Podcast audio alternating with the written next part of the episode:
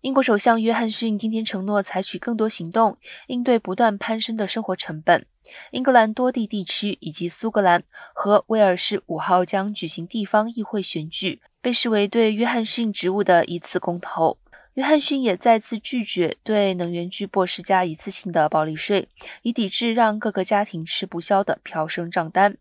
英国的通货膨胀来到三十年新高，主要是因为经济从疫情重创中复苏，以及受到全球能源供应短缺的冲击。